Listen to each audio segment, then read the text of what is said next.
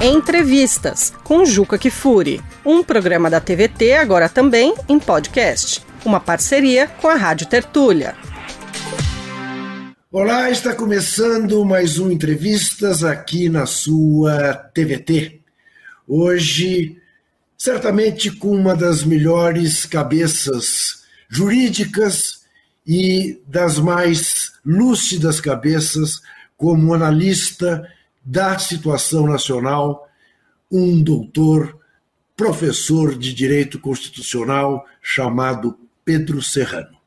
Não é a primeira vez que ele vem a entrevistas, ao contrário, é a segunda. E na primeira vez em que veio, na semana em que foi preso injustamente o presidente Luiz Inácio Lula da Silva, doutor Pedro Serrano nos deu uma das entrevistas mais inesquecíveis do Entrevistas. Não apenas pela altíssima audiência que alcançou, mas como pelo conteúdo que ali ele expôs. E às vésperas do dia 30 de outubro, nós resolvemos que ninguém melhor do que ele para que nós pudéssemos conversar sobre esses dias que nós estamos vivendo e sobre o que nós podemos prever que iremos viver a partir do dia 30, ao que tudo indica, com a vitória do presidente Lula. Então, doutor Pedro Serrano, eu queria lhe agradecer muitíssimo mais uma vez de expor do seu tempo, que eu sei que é pouco. E quero começar lhe perguntando o seguinte: as cenas que vimos no fim de semana, envolvendo o terrorista Roberto Jefferson, foi uma coisa que nasce, que nasceu da cabeça dele ou foi uma operação montada na sua visão? Bem, primeiro eu agradeço a gentileza, você é um cavalheiro, Juca. Agradeço imensamente, é uma honra para mim estar aqui com você, né? que é uma das grandes expressões do nosso jornalismo no Brasil, um grande intelectual também. Né? Mas o. Bem, eu creio que. Uh, eu não sei se houve, não tem como saber a priori se houve algum tipo de armação para que aquilo ocorresse. A PF, hoje, a Polícia Federal, hoje, encontrou indícios de que Jefferson planejou o que fez, que a reação foi planejada. Se ele planejou sozinho ou não, as investigações vão acontecer e, e a gente pode chegar a conhecer esses fatos. Uh, mas independente disso, quer dizer, nós temos isso, o que ele fez faz parte da ideologia do bolsonarismo. Sem entrar aqui no debate do conceito de fascismo, se é um conceito contínuo, como um subsolo sempre presente na democracia que pode surgir a qualquer tempo, ou se há um conceito histórico localizado no tempo ali do, do, do pré e durante a Segunda Guerra Mundial, lá na Europa tal. Sem entrar nesse debate, a realidade é que o bolsonarismo é um movimento. Roberto Bueno, um grande professor que estuda Carl Schmitt aqui no Brasil, chama de revolucionário conservador. Eu prefiro chamar de reacionário. Mas o que, que isso implica? Implica que é uma gente que quer subverter a ordem, são subversivos, eh, disruptivos, ou seja, revolucionários, querem romper com violência a ordem né, para destruí-la. Ou seja, eles querem destruir a democracia. A primeira entrevista que eu estive aqui, por exemplo, eu fiz críticas ao sistema de justiça, que na realidade era um produto de uma pesquisa minha muito anterior a tudo que houve, na questão da Lava Jato, do próprio impeachment de Dilma, etc. Onde eu apontava a tendência de ocorrer essas coisas aqui no Brasil. Uh, onde eu fazia crítica ao sistema de justiça. Mas quando nós, uh, democratas, fazemos críticas ao sistema de justiça, é para aperfeiçoar o sistema de justiça e melhorar a democracia. Eles fazem críticas ao sistema de justiça para o sentido contrário o sentido de destruir a democracia, de preparar o terreno para destruir. Portanto, a violência é uma inerência do bolsonarismo. A própria história de Bolsonaro mostra isso. Ele foi saiu do exército por, por, por, por ter planejado ataques terroristas, de estourar bomba em, em reservatórios de água, etc., tal, lá do Rio de Janeiro. Portanto, é uma inerência desse tipo de movimento a violência. Né? Tanto nada surpreende na conduta do Jefferson. Política não é só razão, argumento. Política é afeto, antes de tudo, circuitos afetivos.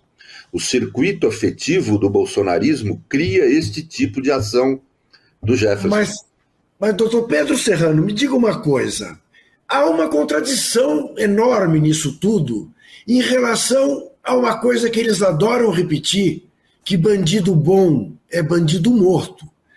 E não foi assim que Roberto Jefferson foi tratado, ao contrário. Né? É, foi um bandido para, para quem enviaram um ministro da Justiça para negociar. Como é que trata esta coisa na, nesta cabeça torta, uh, disto que quer usar a democracia para destruí-la? mas que faz essa pregação do bandido bom e bandido morto. A gente não tem dúvida, estivesse ali um negro, seria fuzilado com 1.500 tiros. É, como explicar esta contradição? Há bandidos bons? Não, é que na realidade, na, uh, bandido tem um sentido específico na ideologia do bolsonarismo. Não significa o indivíduo que eventualmente errou, o cidadão que eventualmente errou, né? cometendo um crime. Significa o inimigo, aquele sujeito, aquele corpo desprovido de proteção jurídica e política mínima, desprovido de direitos. E o inimigo, ele é pobre, em geral negro, que habita uh, os territórios da pobreza no Brasil, o entorno das grandes cidades, etc. As favelas, etc. Uh, então, esse aqui é o bandido. A polícia que foi prender Jefferson é uma polícia amiga do bolsonarismo. A Polícia Federal do Rio, não toda a Polícia Federal. Aliás, eu creio que a maioria da Polícia Federal hoje vota em Lula. Mas a Polícia Federal do Rio de Janeiro está extremamente comprometida com o bolsonarismo. Não agem como agentes de Estado. Agem como agentes partidários, como militantes. Então, o que nós vimos ali foram militantes bolsonaristas uh, prendendo Jefferson, ou tentando prender. Na realidade, não é prender, porque ele já estava preso. É importante esclarecer isso também. Ele estava em prisão domiciliar, que é uma forma de prisão. Uh, agora, prisão domiciliar implica você usar tornozeleira, mas não só, você cumpriu uma série de regras. Ele descumpriu essas regras, a, a, o que a lei determina é que ele volte ao presídio, já que ele descumpriu as regras da prisão domiciliar. Então, só o que estava se fa fa fazendo ali é mudar o regime de aprisionamento, não que estivesse prendendo ele propriamente. Mas, de qualquer forma, a polícia compareceu para conduzi-lo de camiseta, sem colete, com armas leves. Veja a diferença do que houve no tempo da Lava Jato, você deve se lembrar, Juca. A polícia comparecia, a casa do Vacari pularam o muro, jogaram bomba para prender um jeito pacífico que nem o, que nem o Vacari, tá, um gordinho pacífico, gente boa, quer dizer, e foram lá e jogar e fizeram aquele auê todo, iam prender as pessoas. O Lula foi preso com uma imensidão de gente portando armas ultrapoderosas e tal. Né?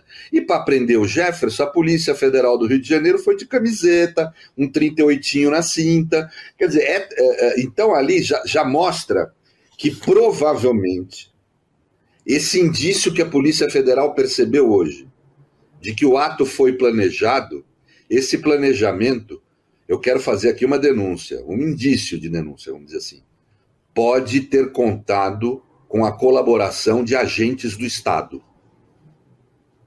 Porque a forma como a polícia compareceu é muito estranha. Outro fator que é absolutamente ilegal, portanto estranho, deixar aquele padre de, de, de festa junina Era. e ingressar no ambiente em que, o, em que havia um cerco à casa com um sujeito que tinha jogado três granadas e 50 tiros de fuzil uh, na polícia. Isso é. Era minha próxima, era minha próxima pergunta. A presença dele, do tal padre de festa junina. E queria saber se você estabelece algum elo entre este episódio e a simulação do atentado ao candidato do Bolsonaro aqui em São Paulo, o Tarcísio, lá em Paraisópolis? Bem, são evidentemente ligados os fatos, mas de qualquer forma, o tal do padre na, no evento é uma grave ilegalidade, porque você não pode deixar entrar terceiros numa zona de crime como essa, porque inclusive esses terceiros correm risco a sua integridade física, saúde, etc.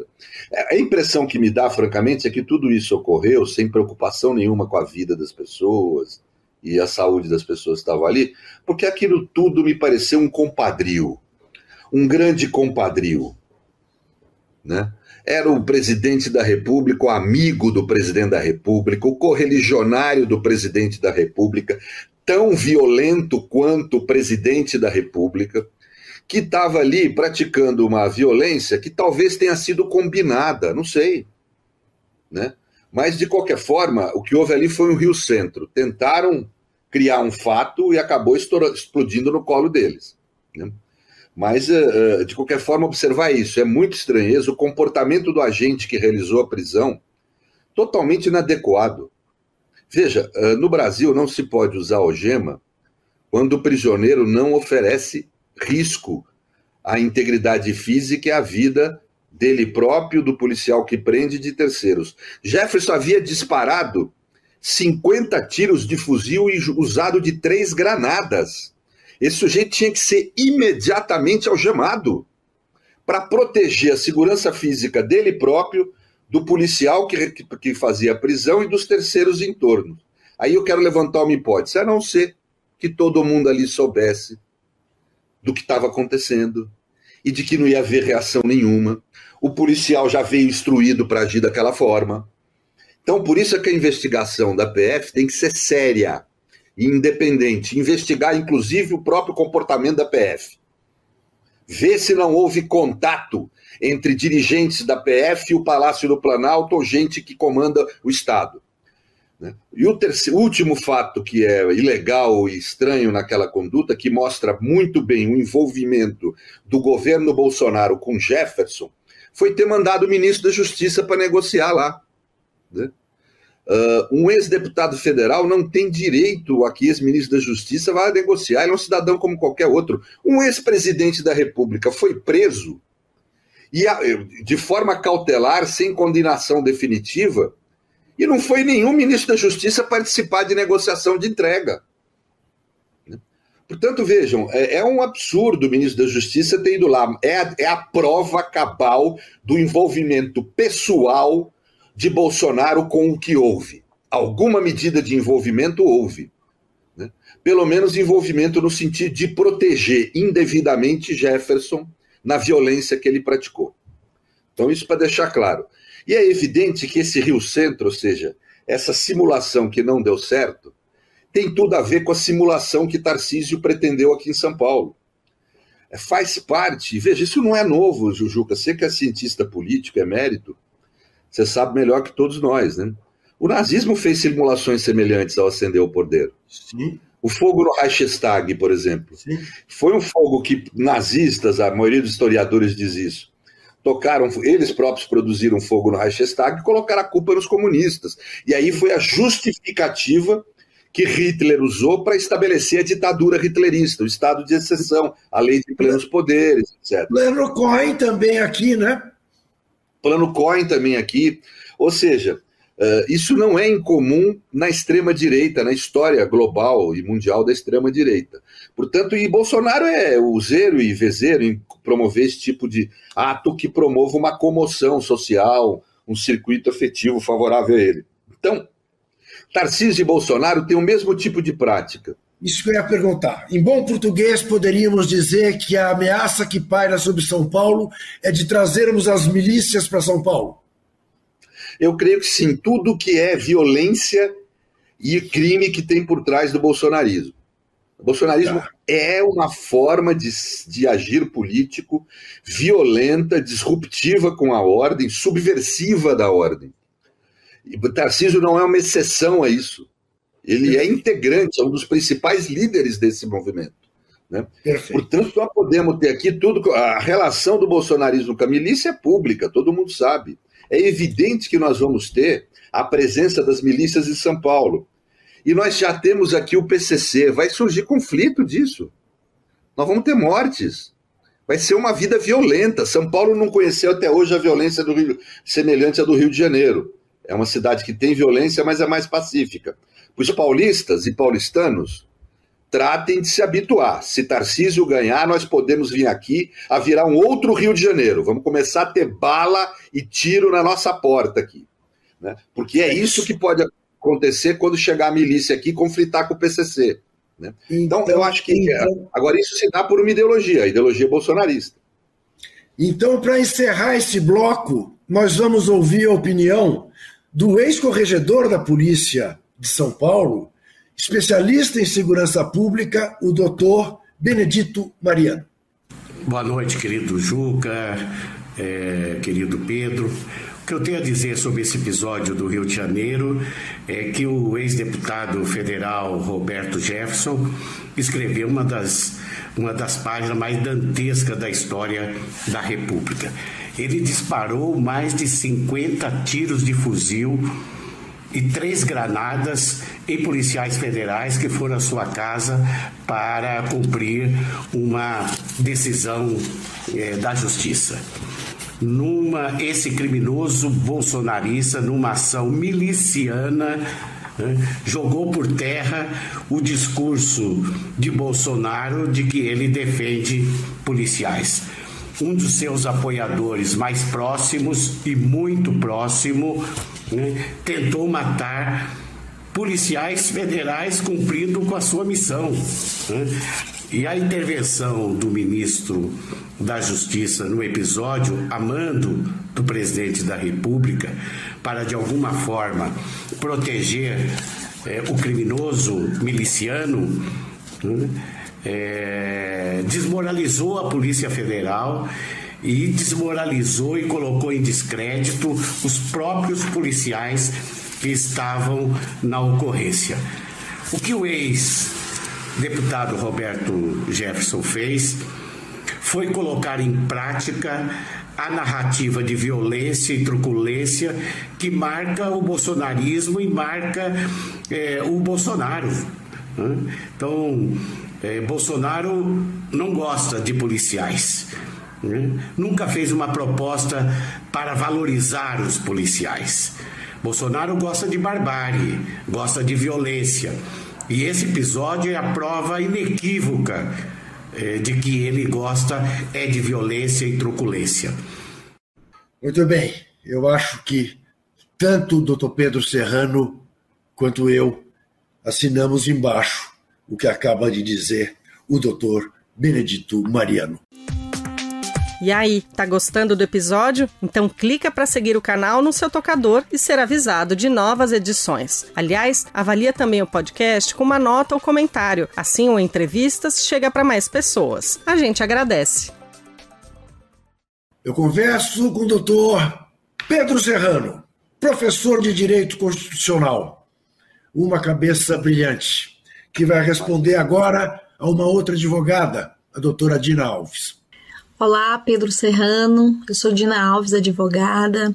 Eu queria te ouvir um pouquinho sobre crime eleitoral, né? Os crimes que o Bolsonaro tem cometido nesse período de, de eleição. A gente sabe que o Bolsonaro cometeu vários crimes durante a gestão dos quatro anos, né? Desde epidemia com resultado morte por expor deliberadamente a população a risco concreto de infecção em massa, a prevaricação, é, Quais seriam as expectativas reais para o presidente responder por esses crimes? E agora, no período eleitoral, a gente viu também o quanto que o Bolsonaro usou as dependências do Palácio da Alvorada para anunciar apoio aos seus aliados. Ele nomeou também concursados da Polícia Federal, elaborou medidas econômicas é, com apoio de banco público para comprar voto de pessoas mais pobres com Bolsa Família.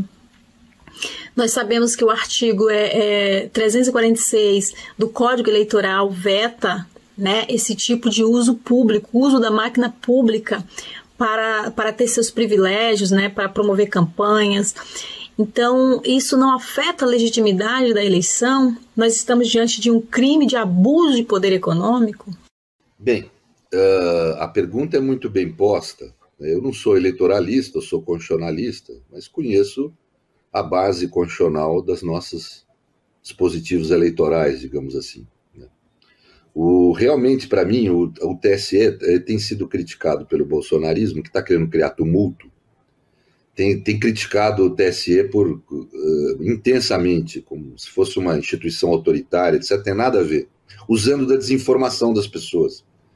Por exemplo, apesar de chamar justiça eleitoral, o TSE não é só um órgão de justiça, de aplicar a lei em conflitos, etc.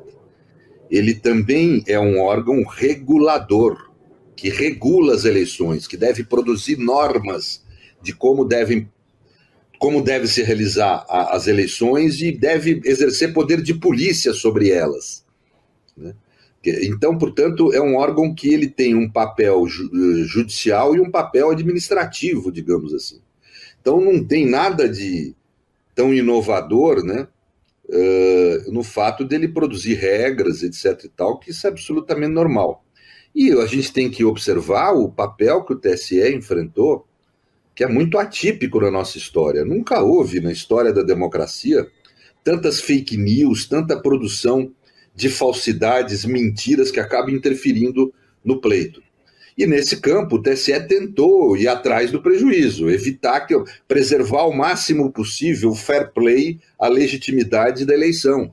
Nesse sentido constitucional, ele agiu corretamente, procurou ir atrás disso no tocante às fake news, etc. Só que, a meu ver, o TSE claudicou no sentido contrário. Ele deixou passar o principal ilícito que há nessas eleições, que é o uso abusivo do poder econômico e do poder político para tentar desequilibrar as eleições. Né? Uh, não tem sentido se produzir uma política pública de dar dinheiro para o povo. Me desculpe aí os deputados, inclusive progressistas, que votaram nesse tipo de farsa. Né? Uh, não tem sentido você produzir isso em época de eleição. Isso é um ilícito, é inconstitucional. E mais do que inconstitucional, a meu ver, caracteriza crime eleitoral. Né? Porque você está abusando do poder econômico que o Estado te dá para tentar interferir nas eleições. Né? Além disso, foi constante o uso de espaços públicos para fins políticos de disputa de poder, foi constante. Até o espaço físico da ONU, o espaço não só físico, o espaço, vamos dizer, político da ONU, em que o Brasil deveria falar como um Estado, Bolsonaro vai lá para falar como um partido. Quer dizer, então, é, se utilizou de órgãos públicos para realizar atividades políticas, eleitorais. Isso tudo sempre foi legal no Brasil, Ju. Vamos ser objetivos, as pessoas estão criando um discurso que joga com a, o desconhecimento, com a desinformação para enganar. Né? O negócio da Jovem Pan, ah, é censura. Alguém aqui se lembra, não sei se você se recorda, Juca, de 98, que o SBT foi tirado do ar por decisão da Justiça Eleitoral por um dia. O SBT é uma das principais redes de televisão. Por quê? Porque a Jovem Pan é concessionária de rádio, o, o SBT é concessionário de TV, são concessionários de serviço público. O que, que significa dizer isso? Eles estão exercendo uma função em nome do Estado. Quando a Jovem Pan trata de forma desigual os candidatos, ela está usurpando a concessão dela. Para mim, inclusive, algo que pode levar à cassação dessa concessão. Não esqueçamos, há uma diferença substancial entre o jornal, o canal de YouTube, que são formas de comunicação que se reproduzem infinitamente, portanto, são privadas. Qualquer um pode ter um jornal. Então, aí o jornal pode ter lado político, pode apoiar um candidato, não há problema nenhum. Também a mesma coisa com relação a canais de internet. Mas a concessionária de TV, ela não deve a, a, vamos dizer, a tratar de forma desigual os candidatos. Se entrevista um, tem que entrevistar o outro. Se dá uma notícia da campanha de um em cinco minutos, tem que dar cinco minutos da notícia da campanha do outro, e por aí vai. Agora, começar a usar de palavras chulas, inverídicas, chamando Lula de quadrilheiro, etc., é abusar imensamente uh, da, do seu papel de concessionário de serviço público. Ao contrário do canal de YouTube aí, do, das redes sociais e, do, e da imprensa escrita, o concessionário de serviço público desempenha um serviço público um serviço estatal, o Estado continua sendo dono do serviço, ele só transfere a sua execução para o particular. Né? Uh, e é essa que é a confusão. Aí, de repente, o pessoal fala: ah, mas o, New York Times criticou essa decisão, etc. e tal. Não, o New York Times, nos Estados Unidos não existe o conceito de serviço público. Eles não entendem o que é isso. É uma, é uma tradição uh, de direito administrativo que vem da Europa continental. Mas é a nossa Constituição e a nossa lei que estabelecem esse regime. Aliás, Constituição, nesse aspecto, feita sob forte lobby das empresas de TV e rádio, portanto, atender interesse delas. Mas mesmo assim foi mantido esse caráter de concessão. Então, é, só para dizer que o, o, o, houve um abuso do poder econômico, como fala a doutora, um abuso do poder político, um abuso do poder das comunicações, em que o TSE foi até tímido na forma de tratar. Doutor Pedro Serrano, imagine a situação de alguém que há 52 anos é jornalista que jamais imaginou que assinaria um manifesto contra as fake news em solidariedade ao TSE e indicando a chapa Lula-Alckmin. Eu fui um dos 712 primeiros signatários de um manifesto que, a essa altura, já tem 5 mil assinaturas de jornalistas, nestes termos, exatamente em defesa disso que você acaba de dizer de não achar que liberdade de expressão ou liberdade de imprensa é um direito absoluto, porque direito absoluto é o do monarca, ou de Deus, para quem acredita. Não existe. Eu não tenho direito de fazer uma pregação homofóbica, eu não tenho direito de fazer propaganda de pedofilia, eu não tenho direito de fazer uma pregação para matar o meu vizinho, nenhum desses direitos me cabe e nenhum tipo de veículo que eu eventualmente possa trabalhar. Isso precisa ficar bem claro. O que a Jovem Clã está fazendo é mera demagogia, se, tentando se passar como defensora da liberdade de imprensa, que esteja sob censura. É simplesmente mentira, é notícia falsa. Nesse particular, você diria, doutor Pedro Serrano, que este que nos infelicita há quatro anos, depois de conseguir desmoralizar as Forças Armadas, porque se cercou de homúnculos, ou até mesmo quando pegou alguém da ativa, pôs no Ministério da Saúde uma pessoa que sequer sabia o que era o SUS e confessou, mas que agora também ele consegue desmoralizar a PF, além do Exército? Faz parte do dúvida. plano de destruição? Eu acho que faz parte do plano subversivo, né? de subverter a ordem democrática. Agora, você falou o que me interessa muito, que é o direito à livre expressão. Eu, talvez por, pelo vício de ser professor, eu vou tomar liberdade de fazer uma explicação que você vai achar propedêutica e, e desnecessária, provavelmente. Mas é que pode ter muita gente aqui que não saiba exatamente o que são essas coisas. Né?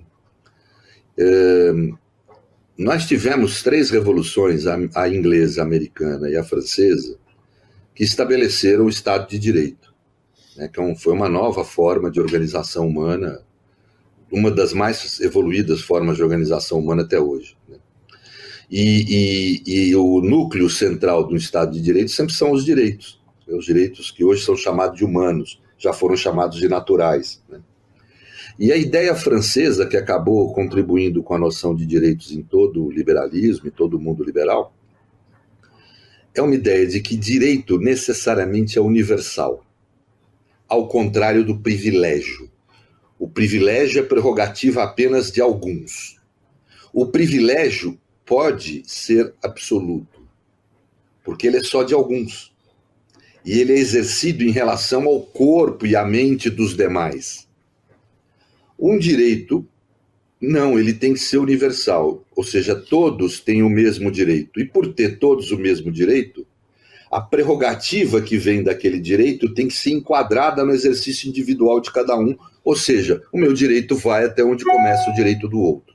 O direito à livre expressão não é uh, uma exceção. O, Ju, o, o, Juca deu o exemplo da homofobia. Né? Uh, direito à livre expressão humana não é só um direito à livre expressão de pensamento. O ser humano é uma espécie que tem necessidade de exprimir seus afetos. Não há organização humana, está nos fragmentos do discurso amoroso do Barthes, inclusive. Uh, não há organização humana que não conheça formas de expressão de afeto. A aliança, o sair de mão dada na rua, o beijar publicamente, o acarinhar publicamente, são formas de expressão amorosa em que o casal ou as pessoas envolvidas buscam um reconhecimento público da sua condição de seres amorosos. E isso é humano. Portanto, a livre expressão é também dos afetos. Eu não posso usar a minha livre expressão de pensamento para reprimir a liberdade afetiva do outro.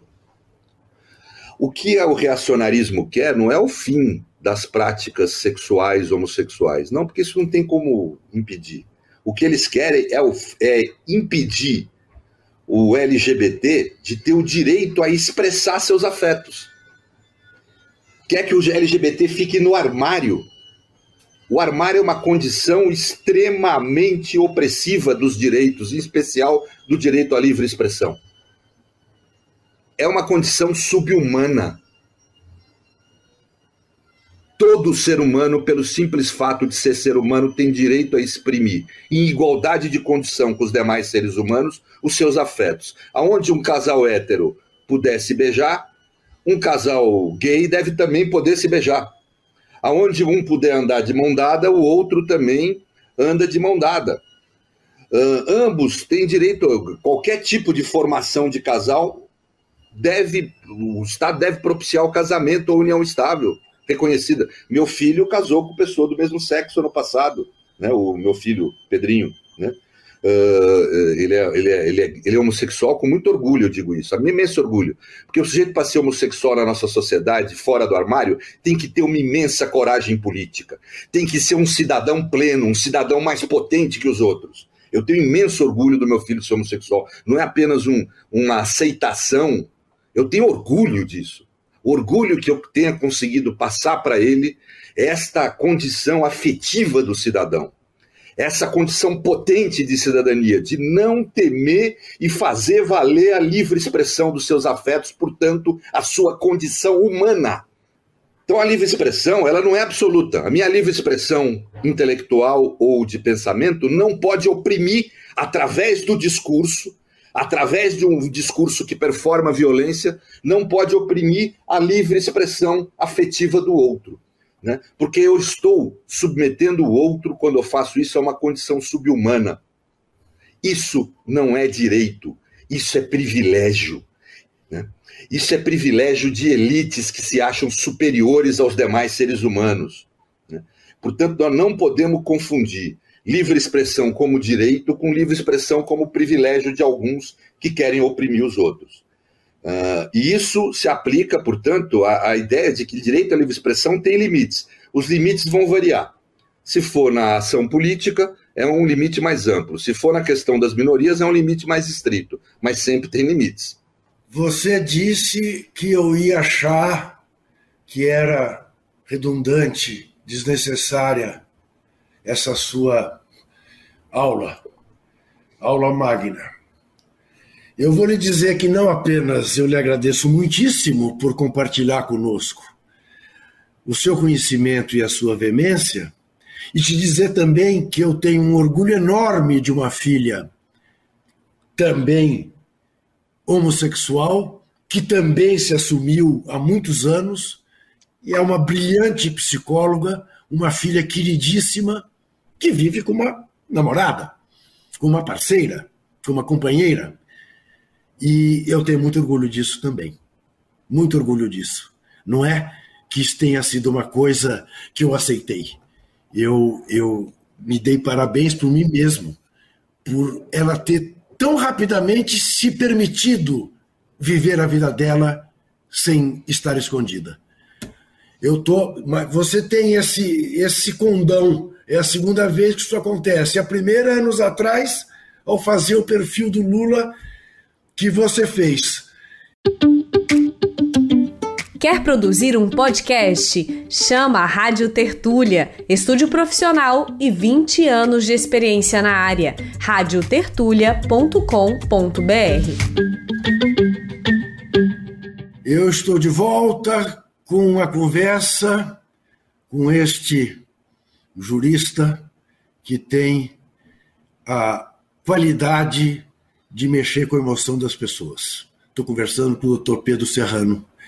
E para continuar respirando, vou usar a Érica Oliveira, do Sindicato dos Bancários, que tem uma pergunta para ele. Olá pessoal, eu sou a Érica, sou secretária de formação do Sindicato dos Bancários de São Paulo e sou diretora-geral da Faculdade 28 de Agosto. Gostaria aqui de saudar o Juca e o professor Pedro Serrano e queria que ele fizesse um breve comentário é, sobre essa questão das armas armar os civis no governo de Jair Bolsonaro. Esse episódio ocorrido no último domingo com o Roberto Jefferson, ele é emblemático, né? Como é que você tem uma pessoa em prisão domiciliar que tem acesso a granadas, a fuzis? E também queria que o professor comentasse sobre o, o recorte das mulheres, sobretudo as mulheres evangélicas, que tem pesquisas que apontam que esse grupo de pessoas não quer armas próximas é, à sua família e a seus filhos. Será que para o Jair Bolsonaro não é importante, não é relevante o voto e a opinião desse grupo de pessoas que a gente sabe que tem uma certa simpatia por ele e pelo governo dele, inclusive em se tratando dessa coisa da pauta de costumes? É, fica aí minha, minha pergunta e um abraço a todos vocês. Eu só quero acrescentar a pergunta dela, doutor Pedro. A fala do Papa, que nesta semana pediu a Nossa Senhora de Aparecida que nos livre do ódio, que livre o Brasil do ódio. Mais explícito impossível, né? É, mais explícito impossível. Né? Esse momento que nós estamos passando, Juca, ele é caracterizado por um fenômeno muito interessante. O pós-guerra foi o florescimento do humanismo. Uma tentativa que o direito, a política fizeram de tentar, uh, primeiro, entender o que foi o nazifascismo e de evitar sua volta, o retorno né, àquela situação de barbárie. E, e, e, aí surgem as constituições rígidas do pós-guerra e a Declaração Universal dos Direitos Humanos, que são formas humanistas de você tratar a vida social e política. Pois o humanismo hoje ele é colocado como um fenômeno de esquerda. Isso. Não que haja nenhum problema a pessoa ser de esquerda, ao contrário, é uma forma, uma ideologia que disputa a civilização, necessária para ver democracia, etc. O problema está em você reduzir o humanismo, que deveria ser o solo comum, sobre o qual direita, esqui, direitas e esquerdas disputam uh, a civilização, e acabar reduzindo ele como se fosse uma ideologia de esquerda. Isso começou no neoliberalismo, a gente tem que falar. Né? Não foi no, no, no, fascismo contemporâneo que isso começou. Foi no, foi no neoliberalismo, aquela ideia de que uh, direitos sociais é socialismo, de que serviço público de gratuito de saúde e de educação é socialismo, quando na realidade são, desculpe, são formulações humanistas né? quer dizer, de que o ser humano tem direitos mínimos pelo simples fato de ser um ser humano. Né? Uh, isso tudo gerou essas distorções que nós temos hoje. Uma delas é, é durante o, o, o, governo Bolsonaro uma distorção na lei uh, de armamento no Brasil. A legislação armamentista no Brasil não era uma má legislação. Né? Ela permitia efetivamente a posse de armas de fogo em casa, não permitia o porte de arma por civis, o que é correto, né? Uh, e reduzia muito a possibilidade do sujeito possuir armas de fogo. Era muito reduzida em relação a hoje. O Bolsonaro vai e distorce totalmente. Por exemplo, os atiradores esportivos é um esporte. Né? O sujeito tem que ir lá praticar o seu esporte. Existe necessidade em lugares do interior do Brasil de se praticar caça como forma de defesa da lavoura. São lugares em que a caça é permitida. Né? Ah, então é óbvio que o sujeito tem que ter uma arma para poder realizar a caça. Então ah, havia a figura do CAC naquele período, anterior a Bolsonaro, como algo que permitia essas coisas. Né? O Bolsonaro desvia o sentido do CAC e passa a permitir que o CAC implique na posse de 60 armas de fogo, que permite a posse de fuzis AR-15 e AR-10 por possuidores de CAC. Aonde que no esporte se usa fuzil? Aonde que na caça se usa AR-15? AR-15 e AR-10 são armas de guerra. Né? E, e, e, essa distorção foi levando a surgir uma, uma, um grande acúmulo de armas por cidadãos privados. Né? Isso oferece, primeiro, risco às mulheres. O feminicídio é uma realidade no Brasil. Né? E quem mata a mulher é o marido ou pessoa próxima. Né? Então, primeiro, o primeiro grande risco é as mulheres, que são as grandes vítimas de violência no nosso ambiente social. E o segundo, reações como essa do Jefferson. Né? O Jefferson possuía armas próprias de um CAC, que ele devia ter. Parece que ele tinha um antigo CAC em Brasília, foi aí que ele comprou as armas. Né? Ou seja, ele tinha fuzil porque ele tinha um CAC. Né? O crime organizado está adquirindo CACs para poder comprar armas legalmente. Né? Ou seja, isso é a barbárie. É absolutamente insano. As pessoas não é um problema de ser de esquerda ou direita, é um problema de ter o um mínimo de razoabilidade, de, de sanidade mental, de entender que uma arma de fogo é um tipo de instrumento humano que serve para ferir o outro, não tem outra função que não essa. Né? Às vezes para praticar esporte também, mas aí é raro. Normalmente ela é usada para ferir os outros. Então ela tem que ser um, um instrumento controlado pelo Estado, porque ela não tem outro destino no seu uso que não ferir ou matar o outro. Então é, é, é um instrumento que tem que ter controle. Se automóvel tem controle do Estado, porque o automóvel ao dirigir pode ferir, quanto mais a arma. Né? E tem que ter um controle estrito. E a polícia militar é a Polícia Militar quem recomenda no manual da Polícia Militar que civis não possuam ou portem armas de fogo.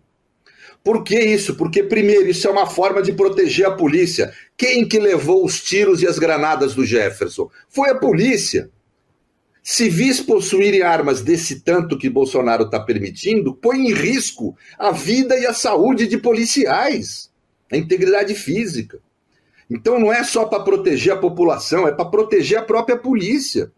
Tanto que a Polícia Militar de São Paulo, insisto, recomenda que civis não portem ou usem arma de fogo. Por fim, para quem acha que existe alguma chance do sujeito portando uma arma de fogo reagir a alguma violência a, de forma eficaz, é um absurdo isso. Isso não existe. Isso é muito raro. Há um livro de um instrutor de tiro norte-americano, agora me foge o nome dele, mas que é um tenente-coronel das Forças Armadas Americanas e que defende o uso de armas, o porte de armas, etc. Mas ele é um jeito mais honesto, diria assim. No livro dele, On Combat, né? ele, eu devo até ter aqui no celular o nome dele, ele apresenta claramente as pesquisas do governo norte-americano.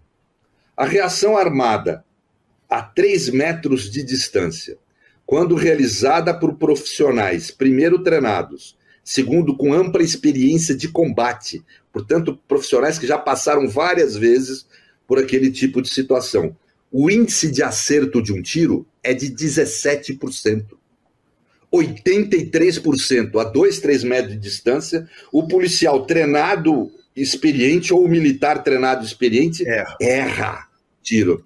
Então, assim, por quê? Por causa da emoção do momento. Não há possibilidade de haver uma reação armada eficaz. A arma, portar-arma, só serve para você ser morto pelo bandido que captura a tua arma e te dá um tiro na cabeça porque você estava armado. Só serve para isso. Não tem outra função. Então, realmente, é uma, é uma das grandes. É Dave Grossman o nome dele. Dave Grossman. É uma das grandes insanidades desse governo é ter dessa forma absolutamente desarrazoada permitido a posse desse tipo de armamento por civis. O caso de Jefferson é o maior exemplo. Né? Ele enfiou 50 tiros de fuzil AR-15 naquela viatura. Atirou nos policiais com um tipo então, de arma permita, que mata. Me permita interrompê-lo para perguntar qual é a sua expectativa de como será o terceiro turno, o chamado terceiro turno pós-derrota, a partir de segunda-feira. Domingo sai o resultado. O que viveremos na segunda-feira, 31 de outubro, até o dia 1 de janeiro, dia da posse do Lula? Com esses movimentos extremistas de direita, seja fascismo, nazismo, bolsonarismo, o que for, eu sempre prefiro ter mais cautela, Juca, pela experiência que não é minha, é da história humana. Né? Tá. Essa gente surpreende sempre pela violência, pela falta de limite moral. Né? Então, uh, eu teria primeiro medo do dia das eleições. Se essa gente. Uh, veja, o dado mais importante das pesquisas de hoje é que a, não é o resultado final lá de diferença entre Lula e Bolsonaro, é o aumento sentido da rejeição a Bolsonaro, provavelmente por conta desses fatos que acabaram de acontecer, né? aumento sentido. E isso é um fator que leva ele a ser derrotado na eleição. O segundo turno é uma disputa de taxa de rejeição, né? você sabe disso.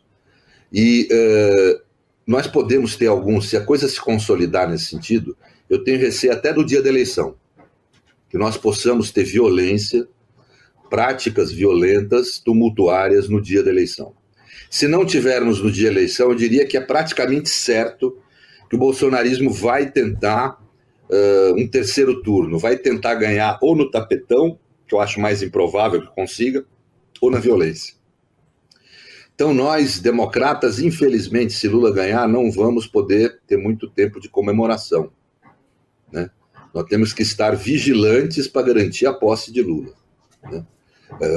A, cidadania tem que estar em vigília. Aí temos, inclusive, que convidar essa vigília gente que votou em Bolsonaro, mas ainda acredita na democracia. Existe um contingente que vota em Bolsonaro que não é propriamente bolsonarista. Pois esse contingente tem que ser convidado a defender a democracia, a reconhecer que perderam a eleição e que Lula tem que tomar posse. Mas eu acho muito perigoso. Nós estamos tratando de um movimento reacionário, subversivo da ordem democrática, violento. Portanto, que não tem pejo em praticar violência contra o Estado. Um sujeito bolsonarista que pratica uma violência contra a comunidade, contra o Estado, ele é acolhido no grupo. Eles festejam como herói. Jefferson é visto como um herói pelos bordões mais radicais do bolsonarismo. Não tenham dúvida disso. Nenhum deles deixou de votar em Bolsonaro pelo que Jefferson fez. Comemorou, animou, ficaram mais animados com o que Jefferson fez. Portanto, não tenhamos ilusão, nós estamos lidando com uma força bruta, poderosa e violenta. Nós temos que ficar vigilantes pelos nossos direitos e pela democracia. Bom, então eu vou lhe fazer uma proposta indecorosa. Nós temos mais seis minutos de conversa. E eu quero que você, durante esses seis minutos, trate uma questão que me angustia profundamente, porque não é nem sequer uma questão nacional. É uma questão que hoje preocupa o mundo, que é a perda de prestígio da democracia, como nós a conhecemos. Eu lhe pergunto: precisamos, estamos no Brasil, refundar a nossa democracia? descuidamos de regar a plantinha diariamente, chegamos ao ponto de hoje termos um país com uma grande parcela de fundamentalistas. Como fazer daqui para frente? Você tem seis minutos, é tempo. É, é um problema mesmo. As democracias do pós-guerra, chamada democracia constitucional, passa por um momento de crise. É o objeto do meu estudo há quase 20 anos a crise na democracia constitucional, das constituições e da democracia, né? portanto. Né? Então é uma crise verdadeira. Ela, tem, ela é multifacetada, tem vários fatores, levou à produção de uma nova forma de autoritarismo, que eu procuro chamar de autoritarismo líquido, porque ele não é constituído por governos de exceção, ditaduras como no século XX, né? nazifascismo e ditaduras como no século XX, ele é constituído por medidas de exceção fragmentárias no interior do sistema democrático. Né? O ataque à democracia é feito de dentro da própria democracia. Né? Uh, e aí, nós não podemos, um dos fatores que me preocupa é quando a gente fica vendo culpa excessiva na democracia. Democracia é um sistema frágil. é um sistema defeituoso. Como disse Churchill, ele é só o melhor sistema que a gente criou até hoje uh, de regime político para governar a sociedade. Mas não quer dizer que ele não tem imensas fragilidades, defeitos. Por isso que ele é um sistema vivo. A sua fragilidade é sua força. O fato dele estar sempre com defeitos, disfuncionalidades, paradoxos, né, leva a que haja uma crítica constante à própria democracia, mas não no sentido de destruí-la, no sentido de aperfeiçoá-la. Né. O problema é que a extrema-direita ela surge nesses momentos com uma crítica à democracia para destruí-la. As críticas que Schmidt faz no livro A Crise da Democracia Parlamentar, olha que eu estou falando de algo de quase 100 anos atrás. Né? É, eu concordo com quase todas elas até hoje. O representante na democracia, às vezes, representa, ou no mais das vezes, representa mais seus interesses pessoais do que os interesses de quem o elegeu. A democracia é lenta para tomar decisões, ela não é rápida. Né? Então, às vezes, isso angustia, cria problemas, críticas. Né? Só que ele fazia a crítica com um sentido. Sentido é o encontro da intenção com o significado. Né? Com um sentido de destruir a democracia e não de aperfeiçoá-la. Então é esse o problema. Há uma intensa crítica hoje em dia à democracia e aos seus, às suas instituições, mas nós temos que ver da onde vem a crítica e qual o sentido dela. Nesses momentos históricos é importante haver a crítica da crítica.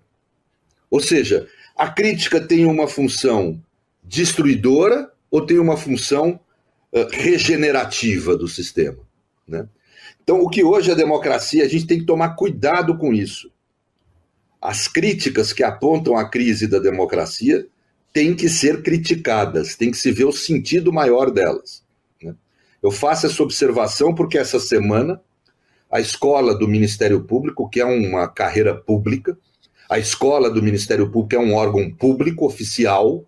Em plena eleição, soltou um curso para procuradores que, em essência, traz críticas ao sistema de justiça brasileiro. Mas são críticas, não críticas como a que nós fazemos, que busca produzir o que Lênin Streck chama de um constrangimento epistemológico e uma melhora do sistema. São críticas feitas para destruir a democracia, críticas bolsonaristas é a Escola Superior do Ministério Público Federal como um órgão a serviço do bolsonarismo, portanto partidário. E isso é vedado pela lei e pela Constituição. Instituições como o Ministério Público não podem participar da disputa de poder.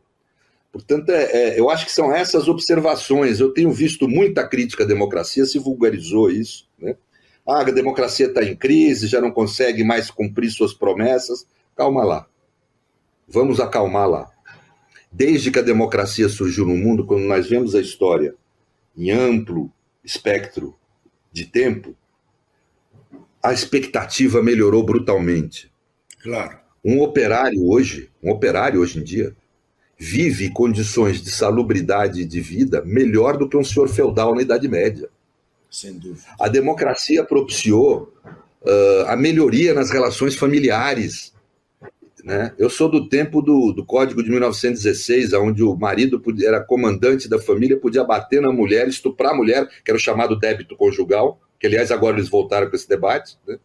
e, e, e, podia bater nos filhos, era a família da violência, né? ou da violência permitida, não é que todas praticassem isso, mas se permitia na lei a prática de violência. Dizer, ou seja, a democracia propiciou em vários ambientes da existência, no campo dos direitos sociais, na qualidade de vida da maioria das pessoas, ela propiciou um imenso avanço. Hoje ela está em crise. Nós temos que tomar cuidado da onde vem a crítica a essa crise. Só nos resta fortalecê-la, doutor Pedro Serrano. Eu não, eu, eu, eu, eu deveria, na verdade, uh, pagar uh, por essa entrevista. Imagina. Imagina. Mas, enfim, não, não, não farei isso pagarei uh, tomando uma cerveja na oportunidade mais próxima que tivermos. Muitíssimo obrigado. Esse é o serviço da TV pública. Esse é o serviço de uma televisão como a nossa TVT.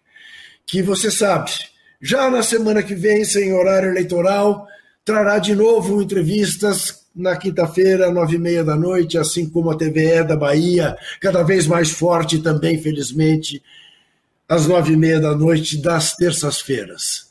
Sempre lembrando que agora o programa também virou podcast e que desesperar jamais.